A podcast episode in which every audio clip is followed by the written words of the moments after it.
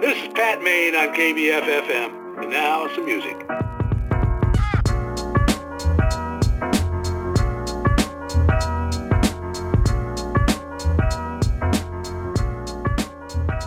Bonjour à toutes et à tous, bienvenue dans Die and Reply, épisode 2. Je suis Pierre-William Frégonèse, et mon acolyte pour cette émission est l'éternel Jean Jouberton.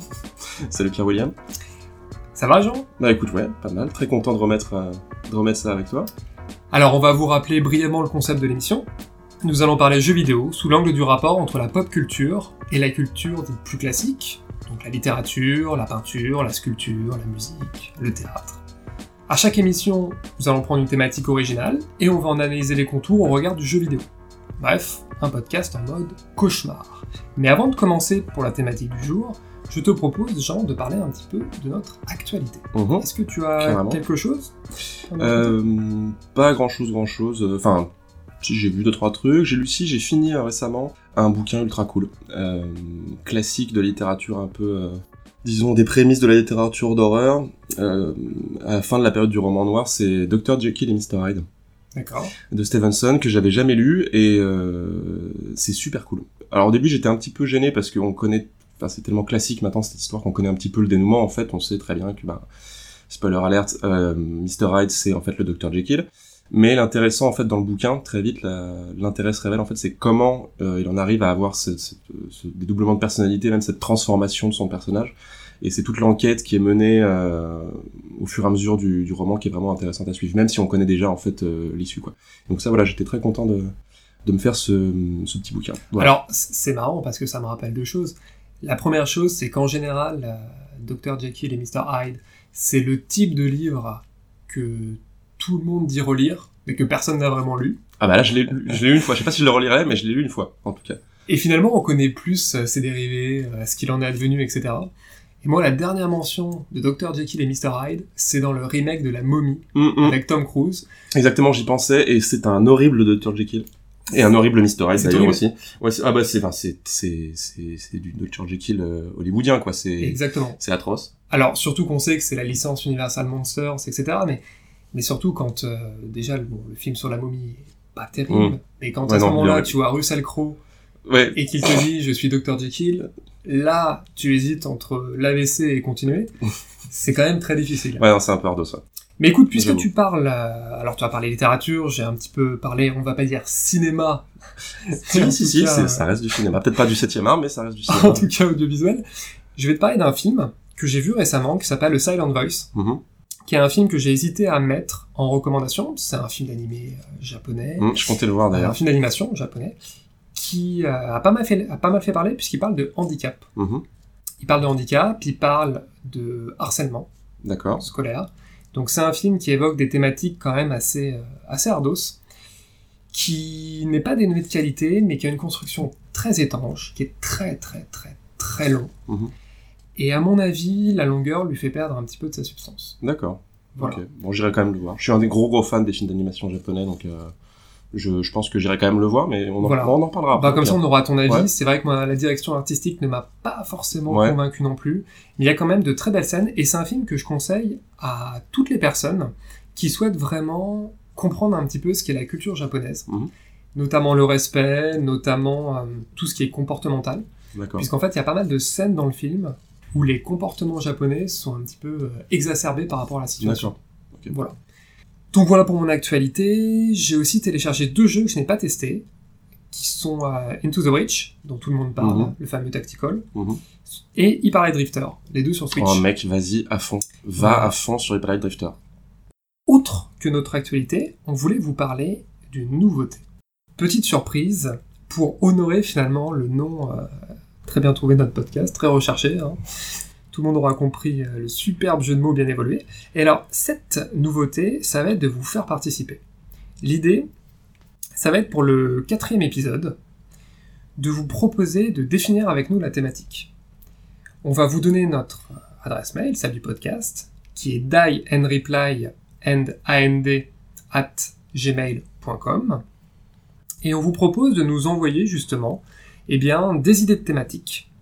Et on en choisira une. La particularité est la suivante. C'est que Jean choisirait une en fait. Voilà. C'est-à-dire qu'à chaque fois, Là, on va commencer à l'épisode 4, mais l'un de nous deux va choisir la thématique et l'autre la découvrira au dernier moment. Donc plutôt die que reply. Voilà. Mais- Plutôt die and die, ce qui, ma foi, est un jeu de mots euh, un petit peu moins pertinent.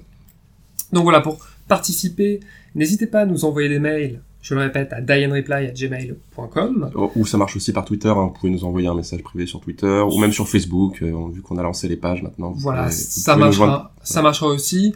Après, j'aurai peut-être euh, plus l'occasion de, de jeter un œil à ce que c'est finalement, si je tombe dessus. Ouais, ah, d'accord, ok. Ouais, parce que oui, tu voudras forcément que je, je sois le seul à. à Voilà, regarder. dans- ou dans ce cas-là, je me- Pas de problème, on fera ça. coupe des réseaux sociaux. Voilà, ce sera plus simple. Mais en tout cas, on espère que c'est quelque chose qui, qui sera assez intéressant. Et puis l'idée, c'est la suivante. La première, c'est déjà évidemment bah, de donner des thématiques euh, auxquelles on n'aurait pas pensé. Et la seconde, c'est aussi finalement nous faire sortir de nos sentiers battus et que la personne qui ne connaisse rien à la thématique, finalement, ce qui va lui passer par l'esprit, ça va être ce qu'il a le plus marqué en rapport avec ces thématiques. Et donc, finalement, les œuvres de pop culture, les jeux vidéo qui sont les plus marquantes sans qu'il ait le temps de réfléchir.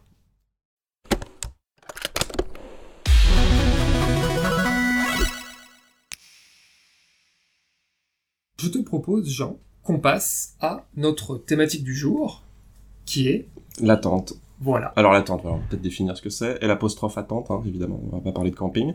Mais euh, ouais, voir un petit peu, euh, on s'est demandé, poser la question, voir comment ce médium interactif qu'est le, le jeu vidéo pouvait parfois nous faire, euh, nous faire attendre, nous faire patienter volontairement, involontairement, en bien, en mal.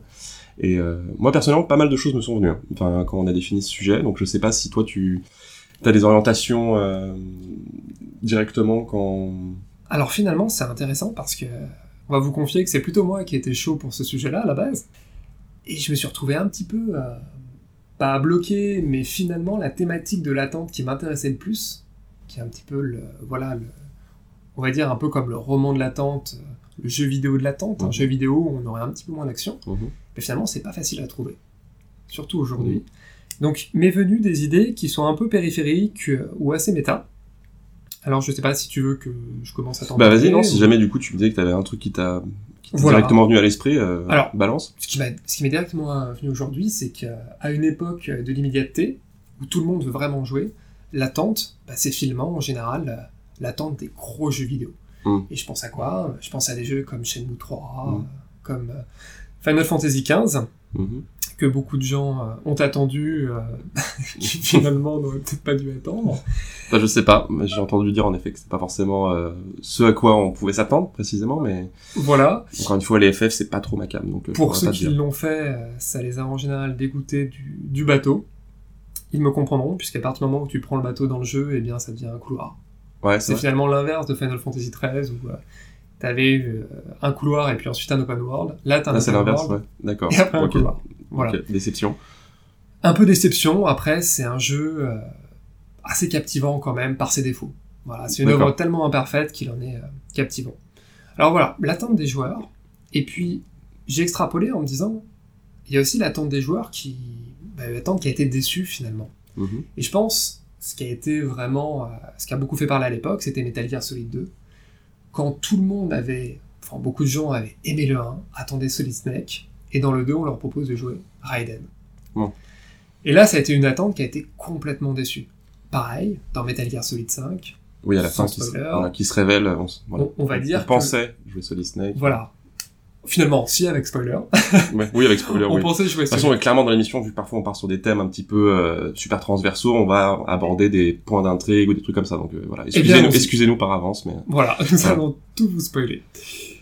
Et donc la fin euh, d'MGS5, comme tu l'as dit, c'est que finalement on ne joue pas Solid Snake. Solid Snake s'est échappé de son côté au début, mais on joue euh, un avatar qui nous correspond, voilà, avec euh, une belle et grande morale, tout le monde peut y arriver, etc. Recruter des enfants soldats et tout ira bien. Ce genre de choses. Donc, déjà l'attente des joueurs, tu vois, le côté un petit peu plus, un petit peu plus méta. Non, mais je trouve ça intéressant. Enfin, ne serait-ce que pour rester sur le, ces attentes qui sont un petit peu, enfin, cette attente de la sortie d'un jeu, etc. Ouais. Très instrumentalisée, en fait, par les, par les gros éditeurs, notamment, hein, qui créent, voilà, ce sentiment d'attente, qui créent la hype, comme on dit, euh, comme on dit aujourd'hui. C'est, hum, assez, assez fou. Et je trouve qu'il y en a qui arrivent beaucoup mieux que d'autres. Il y en a souvent qui se viandent en, en faisant ça. Et ce, bon, là, euh, En plus, le, le jeu va pas tarder à, à, sortir. Je pense à Red Dead 2 notamment. Ils ont extrêmement bien joué. Enfin, Rockstar, ils ont été incroyables sur. C'était quand? C'était c'est quoi? C'est l'hiver 2016 où ils ont lancé le. Tu sais les trois images sur Twitter, les deux ou trois images sur Twitter. Ça euh, doit être ça. je crois que c'est en 2016. Ouais. Enfin, c'était. euh, Il y avait eu deux trois toutes petites euh, suggestions des années auparavant où ils disaient que la licence n'était pas morte, etc. Qui s'y mettaient.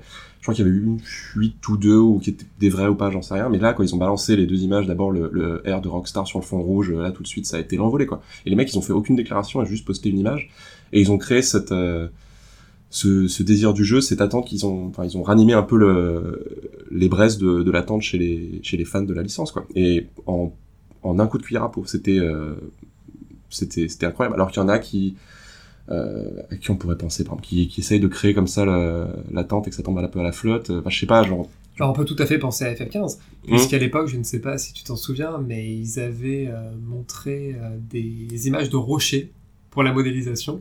D'accord. Tellement le jeu était en retard, il y avait de plus en plus d'images, je savais plus quoi dire, c'était c'était assez dramatique. D'accord. Oui, effectivement, Voilà, ça a pas l'air- ça a Shenmue. pas l'air sans ça, ouais. Même Shenmue. Shenmue 3 euh, a été, euh, ces derniers temps, euh, voilà, il y a eu quelques, quelques trailers. Alors on s'est beaucoup euh, moqué de l'expression faciale Oui, du je- personnage j'ai vu passer pas mal de trucs là-dessus, ouais. Enfin voilà, donc il y a des jeux qui arrivent, qui arrivent plus ou moins que d'autres à ménager l'attente. Et c'est assez marrant finalement que y ait cette attente des joueurs, parce que souvent, les jeux, c'est l'im- l'immédiateté. C'est du grind. Alors, certes, tu vas me dire, il y a des RPG. Mais aujourd'hui, les RPG de plus de 100 heures, il n'y en a pas tant que ça. Non. Même de plus de 60 heures. Encore une chance. Il y a certains jeux, type Zelda, Breath of the Wild, etc. Mais souvent, ça va être des jeux qu'on va consommer très très vite. Et alors, c'est intéressant parce que dans la plupart des jeux, ça c'est la, un peu l'autre volet de l'attente dont je voulais parler, ça va être pas l'attente du personnage principal, mais l'attente finalement de la cible. Exemple type, celle des personnages à sauver. Peach, dans Ouais. Mario, bah, c'est le personnage qui attend. Hum, ouais, pas mal ça. Elle attend que Mario vienne le sauver. Vienne la sauver. Pareil pour Zelda. Zelda dans Zelda. Eh bien, elle attend que Link vienne la sauver. Donc il y a toujours un personnage, finalement, souvent dans les scénarios, qui attend. Après, alors déjà, tu viens de dire scénario, c'est chaud. Et ensuite, euh, ensuite, euh, c'est vrai que ce modèle un peu du personnage qu'attend, notamment la princesse en détresse, euh, coup de bol, il, est, il, a, il, a, il, comment dire, il a tendance à disparaître un petit peu ce modèle-là, parce que c'était un petit peu voilà le, à la naissance du jeu vidéo, la, voilà, la, la femme objet, la femme récompense. Complètement euh, passive et c'est vrai que ça a tendance à ça a tendance à bouger. Après pour ce qui est de Zelda et Mario c'est vrai que ça reste un petit peu c'est le c'est la trame sur laquelle euh, le jeu fonctionne depuis des années donc ils ont tendance à la garder même s'ils innovent un ils innovent un petit peu. Et je crois qu'il y avait même il y avait un projet où il y a un mode qui est sorti où des mecs qui bossaient là-dessus pour rendre Zelda jouable dans le dernier euh, Zelda. Je crois que j'ai vu passer un truc comme ça. Pour qu'elle soit autant cheatée que dans Super Smash Bros. par exemple. Mais surtout voilà pour qu'elle soit euh, bah voilà pour qu'un petit peu la, le personnage féminin euh, reprenne un petit peu le, le contrôle quoi. Je trouve, je trouve ça je trouve ça intéressant. Enfin bref. Mais tu on, vois, même on si- s'éloigne on s'éloigne excuse-moi. Même si on, voilà, même si à la limite c'est un modèle qui se retrouve un peu moins, t'as toujours l'attente finalement de quelque chose qui est extérieur au personnage.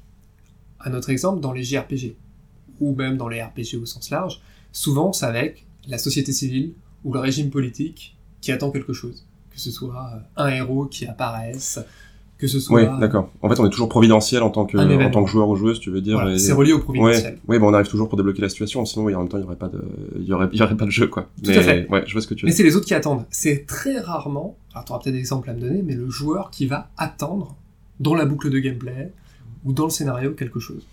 Bah, ce thème-là, moi, il m'a, il m'a, il m'a suggéré, au niveau de l'attente, euh, deux euh, types d'attente. En fait, dans le jeu, t'as l'attente que, que je considère comme subie par la joueuse ou le joueur, Ouais. ou l'attente euh, qui est choisie, donc euh, par le par le joueur ou par la joueuse, qui fait partie un, qui fait partie intégrante du gameplay. Et euh, dans l'attente euh, jouée, l'attente où est choisie ou l'attente qui est vraiment jouée, qui est performée, disons, par le joueur ou la joueuse, c'est j'ai un exemple en particulier, c'est notamment dans PUBG. Ça peut te sembler étrange que je dise ça, mais étant vu que c'est un jeu de survie, c'est un battle royale, etc. C'est le dernier qui survit il y a plusieurs écoles pour s'en sortir, et t'as notamment l'école de, ben, t'atterris sur l'île, tu prends trois armes n'importe où, tu te planques dans un cabanon, et t'attends. T'attends que les mecs s'entretuent, et puis comme ça tu fais peut-être un top 10, euh, t'arrives rarement premier, mais L'école du campeur. voilà, exactement l'école du campeur. Mais là, pour le coup, c'était ah, quelque chose qui était vraiment, euh, comment dire, dénigré à l'époque de Counter-Strike. Je me souviens quand je jouais quand j'étais ado. Euh, voilà, tu te faisais traiter de campeur, c'était le, le pire truc qu'on pouvait te dire. Alors que là, c'est, ça fait partie intégrante d'une, stratégie, quoi. Et je pensais aussi, dans cette attente de jouer, c'est tous les jeux où il y a de, notamment de l'infiltration, des choses comme ça. Donc là, je pense, euh, je sais pas, les Splinter Cell, les Dishonored, ou des trucs comme Assassin's Creed aussi. Où là, euh, souvent, quand tu as des passages d'infiltration, il faut que tu t'élimines discrètement tes ennemis quand tu infiltres, j'en sais rien, un bâtiment, par exemple. Et là, souvent, ces ennemis vont avoir des patterns, des, des, des rondes qui vont, qui vont pratiquer, généralement, enfin en tout cas personnellement, quand moi je joue à ces jeux, il y a toujours une période d'attente. C'est-à-dire je vais me poster à un endroit où je vais voir ce que fait le, ce que fait cet ennemi, le trajet qu'il effectue en boucle, et après je vais décider d'un moment propice pour lui sauter dessus. Et euh, je considère que voilà, c'est un petit moment d'attente que qui, qui, est laissé à, ma discrétion en fait. C'est moi qui, qui choisis d'attendre, d'attendre pardon, plutôt que de foncer dans le, Alors, foncer dans le tas à ce moment-là. Ouais, je comprends très bien. Moi, j'aurais plus parlé d'Hitman à la limite. Oui, Hitman. Après Hitman, je les ai pas fait, donc c'est ça que, je peux pas en parler. En mais plus, dans les jeux d'infiltration, ça devient un gimmick malgré tout. Et oui. souvent, on a de mmh. moins en moins besoin d'attendre. Souvent, il vaut mieux y aller franco. Et des fois, ça se passe beaucoup mieux que si tu réfléchis trop. Mmh. C'est assez ouais. terrible. Je fais notamment ouais. dans le Metal Gear, dans les derniers Metal Gear, dans le 5, souvent, il faut pas forcément beaucoup réfléchir. Voilà. Euh, mais ça dépend des jeux. Mais c'est vrai que l'attente, j'avais pas forcément pensé à ça, tu vois. Je m'attendais vraiment à, à l'idée d'un personnage principal, par exemple dans les RPG qui attend le cycle jour-nuit. Mais étant Ouais. donné que maintenant Ouais. tu peux faire avancer le cycle, oui, généralement, ouais. finalement voilà. Ou alors dans Zelda Breath of the Wild, si tu ne pouvais pas, alors c'est peut-être possible dans le mode hard, je ne sais pas, mais si tu ne pouvais pas euh, passer par les tours et donc euh, tout ce qui est euh, point de téléportation, dans ce cas-là, tu as vraiment l'attente de parcourir les grandes plaines, etc. Un peu comme dans Shadow of the Colossus finalement. Mhm. Shadow, of, Shadow of the Colossus, alors c'est pas forcément l'attente, on va pas non plus. euh, Pour l'avoir fait récemment, c'est vrai que j'ai pas eu l'impression vraiment d'attendre à chaque fois. hein, mais... non, non, pas du tout. Tu peux le jouer en attendant, justement, en observant, mais c'est pas un- vraiment un jeu de l'attente. Il y en a pas beaucoup des jeux de l'attente. Là, je vais reparler, par exemple, voilà, rapidement de Dark Souls, comme la dernière fois. Ah putain, ça y est. mais dans. Dark Souls, c'est- vraiment le jeu où le feu attend d'être ravivé. Voilà. On attend que le feu se ravive, et c'est toujours un éternel recommencement. On va, un jour, on va faire un épisode sur la science-fiction et je pense que tu vas quand même me parler de Dark Souls. Mais, euh, mais c'est- Exactement. c'est génial, c'est génial. C'est un défi de, de chaque instant. Vas-y, continue. Mais voilà, si- si tu veux, c'est... Aujourd'hui, je trouve que bien souvent, les joueurs, et pas que les joueurs, des personnes de l'industrie, mettent euh, côte à côte attente et ennui. Oui, c'est vrai. Ce qui est pas forcément pertinent en plus, mais. Vois mais Alors que ouais. l'attente, c'est plutôt le contraire, justement. C'est le contraire de l'im- l'immédiateté, etc.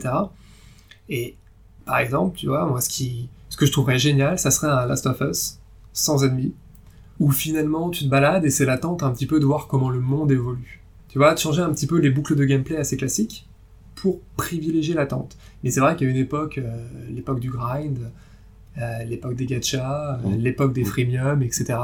Toute cette époque-là, on met ça un petit peu de côté. Et bah justement, c'est marrant, c'est bien que tu évoques le, le freemium parce que dans du coup l'autre catégorie de l'attente, du coup pas l'attente Mhm. euh, choisie mais l'attente subie, là j'ai il y a plein de choses qui me sont venues à l'esprit et les freemium en font partie. Notamment, euh, alors il y a plein de modèles de, de freemium, hein, mais il y en a certains qui sont des, j'ai même trouvé ce terme en faisant quelques recherches, des pay to accelerate, des Mhm. payés pour aller plus vite.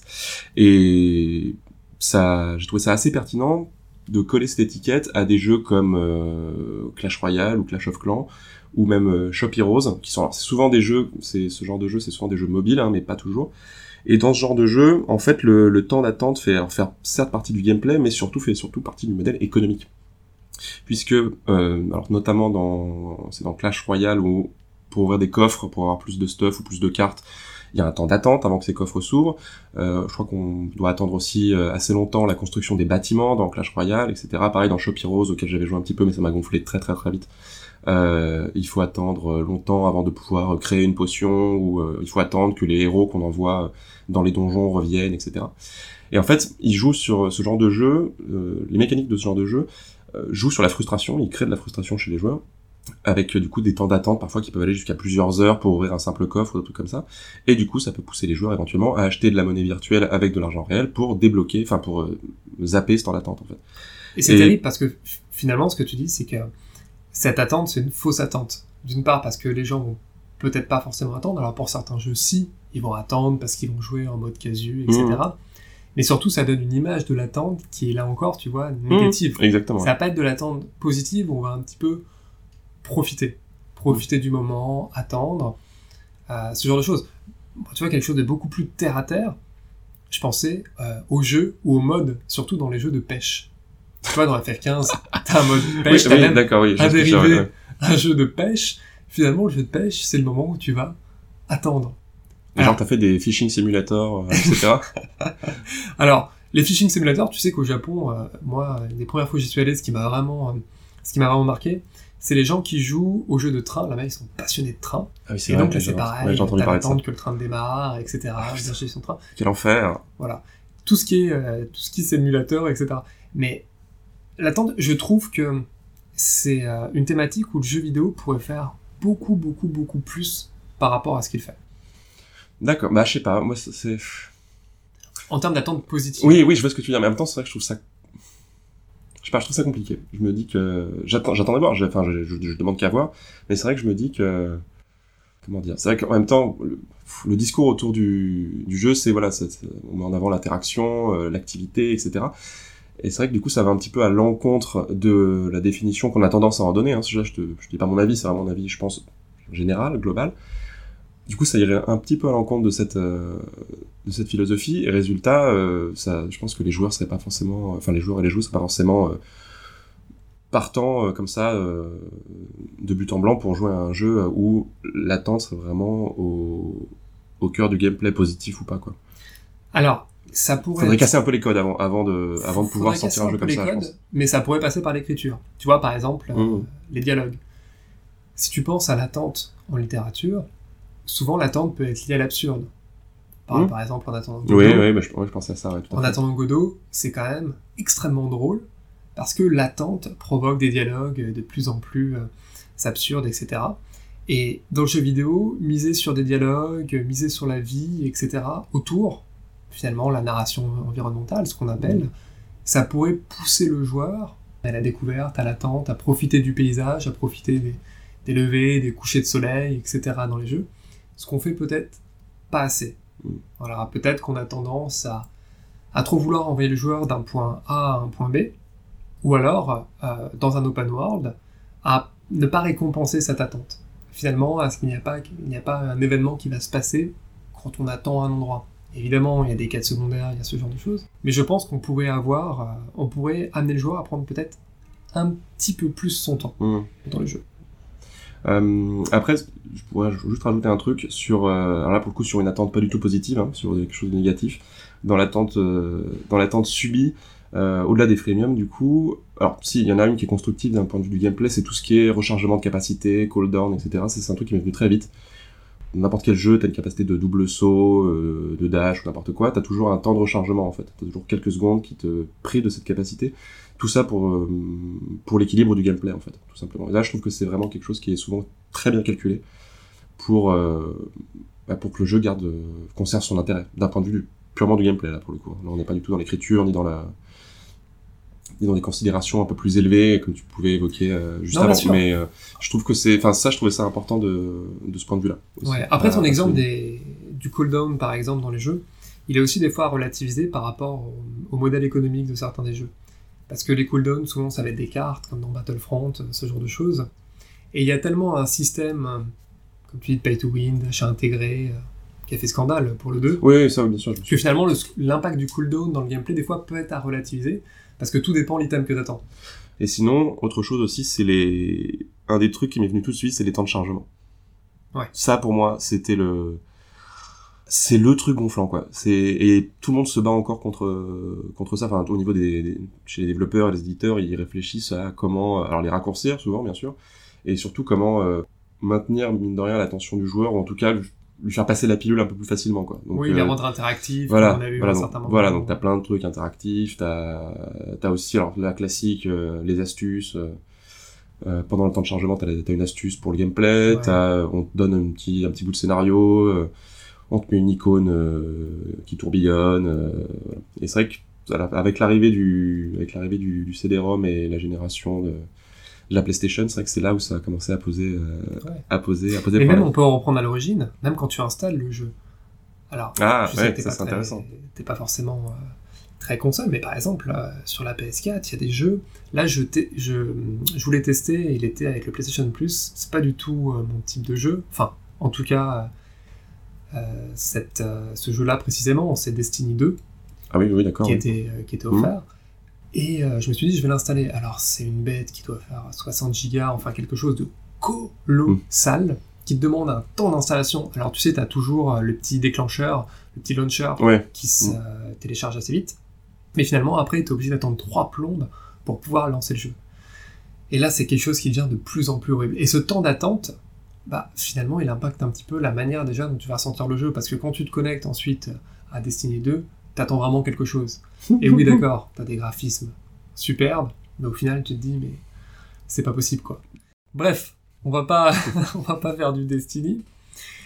Est-ce que t'as une autre idée ou pas? Bah, Ouais, je voulais juste aborder un dernier truc. Quand j'ai réfléchi en dehors du jeu vidéo à la question de l'attente, alors du coup, tu as évoqué en littérature euh, la littérature de l'attente, etc., ou tu as évoqué en attendant Godot. Et avec le cinéma, je me suis dit quand le, le premier truc que je relie à la notion d'attente dans le cinéma, c'est la notion de suspense.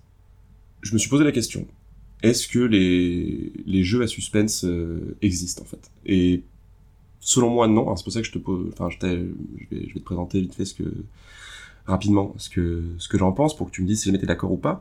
Mais généralement, le suspense au cinéma, il est créé parce que, en tant que spectateur ou spectatrice, on a connaissance d'un élément, d'un événement, de, enfin, de quelque chose de d'important dans le scénario. Euh, on a connaissance d'un élément que les protagonistes ne connaissent pas. Euh, c'est chez Hitchcock, c'est super fréquent, et c'est comme ça que se crée le, le suspense, c'est-à-dire qu'on est, c'est la, la distance qui est entre nous et les personnages qui crée le suspense. On a une information, on aimerait leur dire attention, euh, je sais pas, euh, l'assassin est dans le placard ou il y a une bombe sous la table ou un truc comme ça. Euh, eux, ils en ont pas conscience, nous aussi, et du coup, on appréhende la suite des événements. En fait, on a, on se dit merde, comment ça va se passer? On essaie d'anticiper, quoi. C'est le, c'est le principe du suspense. Et euh, en fait, dans le jeu vidéo, je, j'ai jamais ressenti ça, parce que, selon moi, la, raison, ça viendrait de là, c'est que le, on a cette distance qui est entre les personnages et nous au cinéma, elle n'existe pas dans le jeu vidéo, puisque généralement on incarne le, le personnage, le, le, héros ou l'héroïne, et résultat, on, a, on est censé avoir les mêmes informations euh, que eux, en fait. Quand on apprend quelque chose, nos personnages l'apprennent aussi. Du coup, on a plus cette distance et on peut pas avoir euh, d'effet de suspense, en tout cas, en tout cas d'après moi. Et quand il y a des choses qu'on apprend mais que nos personnages n'apprennent pas, ça m'a fait ça notamment dans un jeu qui était pas top, qui s'appelle Quantum Break, qui est sorti il y a quelques années, c'était... euh, c'est Remedy qui a fait euh, qui a fait ce jeu, ce qu'on avait fait Max Payne et euh, etc. Et euh, non pas sensationnel, ils ont essayé de jouer sur une- un système de série, il y avait des, des passages euh, filmés, enfin bref c'était un peu chelou. Et du coup il y avait plein de cinématiques où on voyait notamment l'antagoniste principal en train de voilà de créer son plan pour euh, pour euh, maîtriser le monde, etc. Et euh, du coup, on avait plein de ficelles à ce moment-là, on avait plein de connaissances lors de ces cinématiques, mais des cinématiques dans lesquelles notre personnage à nous n'était pas présent. Et résultat, on, on avait connaissance de choses que lui ne savait pas lorsqu'on jouait. Donc c'était un petit peu, ça donnait des situations un petit peu étranges. En tout cas, pour moi, il y avait une sorte de, de dissonance par rapport euh, par rapport à ça. Mais voilà. Et en tout cas, est-ce que est-ce que de ton côté, tu as euh, Eh ben, t'as des euh, des jeux qui t'ont qu'on crée ce truc-là chez toi ou pas? Comme ça, de but en blanc. Oui, c'est vrai que c'est peut-être te- un peu chaud, mais je te dirais que le suspense, souvent, ça va être du suspense bref, c'est-à-dire via les QTE. Voilà, des ah ouais. hmm. Où là, vraiment, va y avoir un suspense, où il va falloir appuyer sur une touche, on attend l'attente de la touche à appuyer, justement. Hmm, ouais, Il y a une phase de l'attente, même si c'est une attente qui est pas vraiment une attente, quoi. C'est une attente tellement brève. Et puis, comme tu l'as dit, des cinématiques. C'est vrai que les jeux à cinématiques, comme les RPG, les JRPG, souvent, et plus on a de cinématiques, on va instaurer un suspense, etc. Après, c'est vrai qu'avec les jeux arborescence, les choix et tout, c'est peut-être... On peut avoir des suspens, à la li- du suspense à la limite euh, dans des jeux, à mon avis, comme dans The Witcher 3, Mhm. notamment. Tu penses à quoi? Bah, quand tu as. Tu sais qu'en général, tes choix vont peut-être provoquer quelque chose. D'accord. En fait, ouais, que tu tu vas attendre, ouais, attendre du résultat, enfin de la- Voilà. de la, conséquence. Hmm, D'accord. S'il y a quelque chose qui se passe ou pas. Mais Ok. Moi, c'est vrai, c'est pas faux. Ouais, tout à fait. Fait. C'est vrai qu'à part ça, il faudrait, euh, il faudrait qu'on revienne un petit peu sur ça. Alors, je vais quand même conclure sur l'attente. Ouais, non, faut que vous. Moi, faut la dernière chose de l'attente, finalement à, à laquelle j'ai pensé euh, quasiment d'emblée, c'est quand t'as fini un jeu. C'est que ces putains de crédits passent. De plus en plus de jeux t'empêchent de passer les crédits de fin. Alors des fois, t'as la petite scène euh, à la Marvel après les crédits de fin, etc. Je Mhm. pense notamment à Zelda Breath of the Wild quand tu as fait les quêtes secondaires adéquates, etc.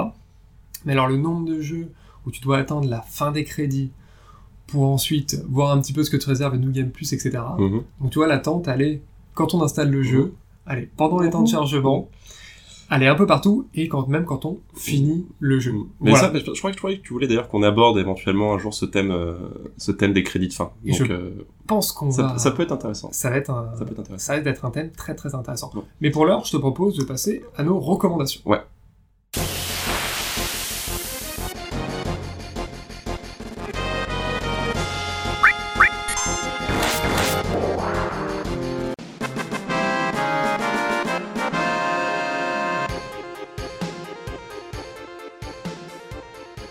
Alors, genre, je te propose de passer à nos recommandations. Donc, est-ce que tu aurais une idée ou deux? Ou est-ce que tu veux que je commence? Euh, démarre, démarre plutôt, vas-y. Alors, j'ai deux choses. L'une vraiment directe et l'autre un petit peu plus indirecte. L'attente, moi ça me fait penser à une chose que sont les romans de l'attente. Mhm. C'est quelque chose que j'adore, souvent imprégné de fantastique. Et notamment le fameux triptyque sur les falaises de marbre d'Ernst Junger, le désert des Tartares de Buzzati Ouais. et le rivage des Sirtes de Julien Gracq. Toujours des univers imaginaires et toujours l'attente de l'autre, donc du barbare souvent, etc. Et ça, c'est des romans que je trouve fantastiques. S'il y en avait un sur les trois, je conseillerais. Ça serait le désert des Tartares de Buzzati, qui est à mon avis celui qui est presque le plus épuré, qui évoque les grandes thématiques de Buzzati, journaliste italien emblématique euh, du Corriere della Sera, qui a écrit aussi, enfin, retrouver ses articles dans les chroniques terrestres, etc. Et le désert des Tartares, c'est vraiment un ouvrage fantastique sur l'attente. À la limite, si vous aimez la SF, si vous, aimez, si vous aimez les jeux vidéo, si vous êtes très très déçu de ne pas avoir de jeux vidéo de l'attente en tant que tel, eh bien, allez lire ça, c'est incroyable. Ok, bah écoute, j'essaierai peut-être parce que moi j'avais essayé les falaises de marbre. Après il y a longtemps, j'étais plus jeune, mais et j'étais pas allé au bout quoi. Ça m'avait, euh, bah peut-être peut-être parce que du coup il y avait trop d'attentes, mais ça m'avait euh, gonflé, gonflé, gonflé, gonflé, vraiment beaucoup. Alors je sais que c'est un, c'est un grand bouquin, mais j'avais pas pu. Donc voilà, suite à tes Eh recommandations, bien, euh, tu liras le désert des Tartares voilà, et tu verras voilà, que tu, en, tu en parleras euh, Ok, bah, dans le prochain podcast. ça marche. Je, extraordinaire. je vais me le mettre sur ma to-do list, ça roule. Et euh, la deuxième reco, alors c'est une reco, je pense à l'attendre parce qu'il vous faudra beaucoup de temps. C'est un podcast que je trouve absolument génial, qui est le, post- le podcast Capture Mag, donc sur le cinéma, fait par des anciens de Mad Movies, et notamment leur dernier, alors c'est toi l'historien de l'art, Quadriptyque, on dit bien comme ça? Oh, Peut-être? Ouais, polyptyque. À partir de, dès qu'il y, en a plus de trois, on dit poly, comme ça c'est plus rapide. donc politique sur Steven Spielberg et finalement tout, euh, tout ce qui a trait à l'œuvre de Steven Spielberg, mais aussi à sa vie, tout ce qui est autour, les liens, etc. Et ils ont fait une série de quatre podcasts, je ne dis pas de bêtises, qui doit faire 12 ou 13 heures. Donc il va falloir du temps, là c'est vraiment de l'attente, mais c'est extraordinaire, c'est une vraie analyse de la pop culture, avec du contenu, avec des anecdotes, et puis finalement avec euh, les influences qu'a connu Spielberg, et aussi lui-même les influences euh, qu'il a provoquées. Voilà pour mes recommandations. Les alors Alors les miennes, bon du coup ça va être, euh, bah, je vais recommander déjà. J'ai ouvert, j'ai ouvert avec ça, je vais finir avec ça. Euh, je recommande vraiment le bouquin de, de Stevenson, voilà, Dr Jekyll et Mr Hyde, parce qu'il est, il est super court, et il est vraiment vraiment top. Euh, voilà, il fait partie un petit peu des, classiques du romantisme, romantisme noir, fantastique. donc voilà, vraiment, allez-y si vous aimez le, le fantastique. Et après, pour ce qui est du, au niveau du jeu, quand même, je recommanderais alors dans les, dans leurs caractéristiques au début, ces jeux distillent de l'attente, mais maintenant moins. Je vais m'expliquer. Je pense aux jeux Telltale ou à Life is Strange, par exemple, qui sont des jeux épisodiques et qui, en fait, en adoptant le format de la série, du coup, à chaque fin d'épisode, créent euh, bah, généralement un cliffhanger pour du coup euh, donner l'envie de savoir euh, ce qui va se passer euh, à l'épisode suivant. Bon, le problème étant que maintenant, forcément, bah, ces jeux, quand on les achète, on achète tous les épisodes d'un coup, donc euh, les cliffhangers n'ont plus vraiment, vraiment de raison d'être. Mais voilà, ça me permet de les placer là parce que c'est vraiment des jeux chouettes. Préfère chez Telltale euh, The Walking Dead. Alors j'ai fait que la première saison, mais elle est vraiment vraiment top. Et euh, Life is Strange, pour moi, c'est un, un chef-d'œuvre. Je pense que je, je serai amené à en reparler euh, dans les prochains podcasts. euh, voilà. Ça marche. Eh bien, écoute, si on m'avait dit qu'un jour mon acolyte recommanderait Telltale, Ah ouais? Ah, parce que là, t'es de l'école qui, qui reste Telltale. Ah, moi, j'aime bien ces jeux, ces jeux. J'aime bien la DA en plus, donc... non, c'est vrai Voilà. que la première saison de, de Walking Dead était, était vraiment très bien. Je trouve que ça s'essouffle un petit peu par la suite. Et puis, je t'avoue que le concept de jeu épisodique, c'est souvent lié à un business model que je trouve un petit peu moyen. Aussi, il joue là-dessus, clairement, bien sûr. Et sauf dans un cas, qui était le cas de justement de Hitman, le dernier, où finalement chaque épisode était euh, un bac à sable, où tu pouvais vraiment profiter, vraiment faire le niveau euh, de fond en comble. Et là, je trouvais que l'épisodique avait vraiment sa raison d'être, plus dans le bac à sable que dans le narratif, tu vois. D'accord. Ça permet vraiment de profiter de tout un niveau qu'on a fait, et pas seulement de passer au suivant. D'accord. Voilà, mais écoute, euh, je pense qu'on est arrivé au bout de ce podcast. On vous remercie déjà de nous avoir écoutés. On vous rappelle que vous pouvez nous envoyer des propositions de thématiques pour le quatrième épisode. Mhm. Alors on fera un, un petit, un petit statut euh, Twitter, Facebook, Mhm. etc. pour vous rappeler tout ça. Envoyez des trucs bien vénères, parce que vu que c'est euh, vu que c'est Pierre William qui s'y colle la prochaine fois en mode euh, à l'aveugle, du coup voilà, n'hésitez pas à envoyer euh, voilà tous vos délires les plus abracadabrantesques, n'hésitez pas, allez-y. Exactement. De la couleur rouge à l'attente, vous pouvez tout envoyer. Alors, on vous rappelle qu'on a un Facebook, on a un Twitter, on est sur SoundCloud, on sera bientôt sur iTunes, mais on vous tiendra informé. Voilà, donc je pense que vous avez tous les éléments en main pour, pour nous aider aussi à développer ce podcast. N'hésitez pas à, voilà, à parler de nous autour de vous, à liker, à retweeter, à follower, euh, bref, tout est très utile. Un dernier mot, Jean, pour la route? Euh, non, j'allais dire salut. Voilà, Voilà. et bien écoutez, salut à tous Ciao.